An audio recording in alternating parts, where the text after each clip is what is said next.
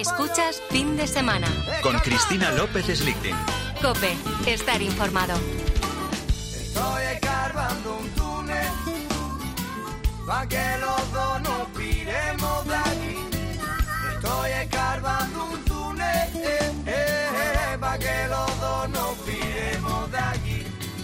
De este campo Hay noticias que te llaman la atención por inverosímiles. Un túnel, un túnel largo de cuatro metros de longitud y cuatro metros de ancho que estaba ca- cavando un vecino debajo de su casa en la calle Montera, al lado de la Puerta del Sol. El lugar lo conoces, eh, es de sobra familiar, eh, incluso para los que siguen las campanadas de Nochevieja desde toda España, y lo mismo hubiese dado que se tratase del centro de Barcelona, de Sevilla o de Bilbao. Lo cierto es que el policía que descubrió esto, o el- eh, los agentes, porque se trató de un, un grupo, pues realmente se encontraron con un túnel al más puro estilo de la gran evasión. Vamos a saludar a don Luis Alberto González, uno de los agentes la Policía Municipal de la Comisaría Centro Sur de Madrid. Buenos días. Hola, buenos días. Me imagino que sobre todo en el centro, que es lugar de picaresca, de turismo, pues también de prostitución, de delincuencia, encontraréis de todo. Pero, pero esto, esto dudo yo que os haya ocurrido previamente. Sí, la verdad que una, una cosa así parecida a mí no me había ocurrido.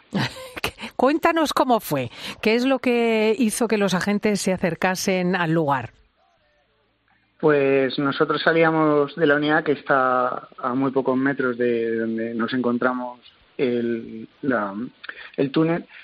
Y nada, subíamos andando y nos llamó mucho la atención pues que de- del establecimiento que estaba en obras pues que salía mucha cantidad de, de polvo y al acercarnos no había, no había nadie que nosotros viéramos y salía un ruido muy fuerte y nada, fue por lo que nos introducimos dentro Mm. de... ¿Era una tienda?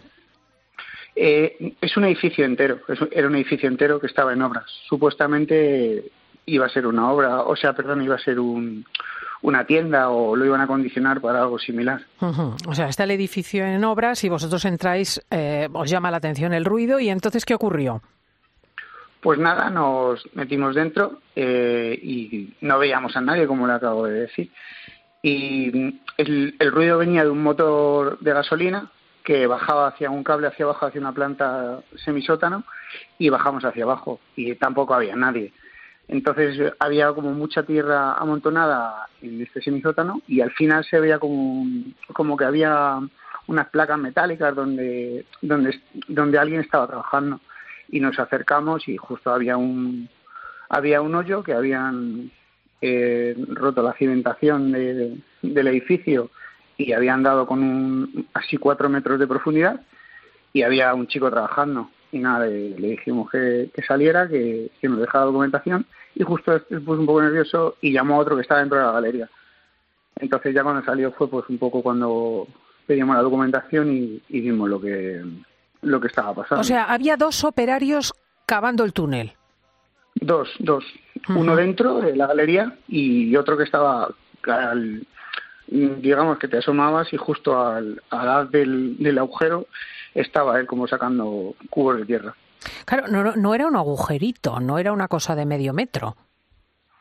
No, no. Tenía, si no recuerdo mal, creo que dos metros de altura, un poco más de dos metros de altura y un metro y medio de, de ancho. Ajá. Y eh, creo que tenía bastante profundidad. Cuatro metros. Cuatro metros hacia abajo. De hecho, tuvieron que romper todo lo que es la, la cimentación de, de esa planta sótano de la que le hablaba. Y luego, aparte de esa cimentación, seguir cavando hacia abajo hasta, hasta donde estaba, el, hasta la altura que ellos tenían calculada para, para empezar el- la galería hacia adentro, la profundidad del, del, del túnel.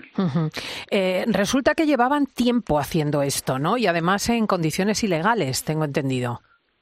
Pues el tiempo yo no les sabría decir y la verdad que lo- licencia no presentaron ninguno y, y luego la situación de uno de los de los chicos que estaba trabajando, una de las personas que estaba trabajando, era irregular y las condiciones que las que estaban y la situación de vulnerabilidad en la que estaba, bueno, que luego nos lo transmitió uno de ellos y la forma de contratación de la que había sido, pues procedió por la persona que la había contratado o reclutado en este caso, pues se procedió a la detención de esa persona por un delito, delito contra los derechos de los trabajadores. Pero es que llevaban, según indicó el trabajador, o al menos así lo han reproducido los medios de comunicación, bastantes meses trabajando en la obra.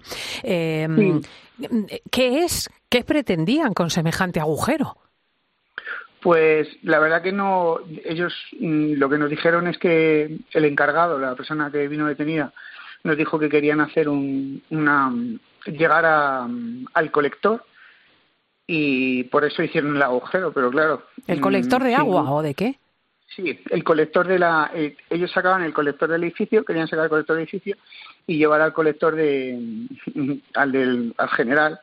Y claro, el general estaba bastante bastante más lejos de donde realmente nosotros cogimos a medio camino, todavía quedaba lo mismo que habían cavado, pero más hacia adentro. pero eso es verosímil hacer ocho metros o diez metros de túnel de dos metros y pico de ancho para conectarse a un colector? Pues yo lo que me le he dicho, yo nunca lo había visto y cuando lo vi dije, de hecho a mí se me escapaba de las, de las manos y lo primero que hicimos es sacar allá a los trabajadores y llamar a, a los bomberos. ¿Y los vecinos del inmueble qué dicen? Es que vecinos como tal no había. Eh, eso es una zona donde todo es comercial y encima ese lado prácticamente es todo comercial o, de hospedaje y no había queja ninguna ni había no había nadie notado nada. Fue todo por voluntad propia de mi compañera y mía. En fin, don Luis Alberto González, muchísimas gracias. Eh, enhorabuena por haber estado atentos. No se sabe lo que sobre la cimentación del edificio hubiese puesto un túnel de 8 o 10 metros de esta amplitud, supuestamente para conectarse a un colector. Cosas veredes, don Sancho. Eh, gracias por hablar con nosotros. Igualmente. un saludo.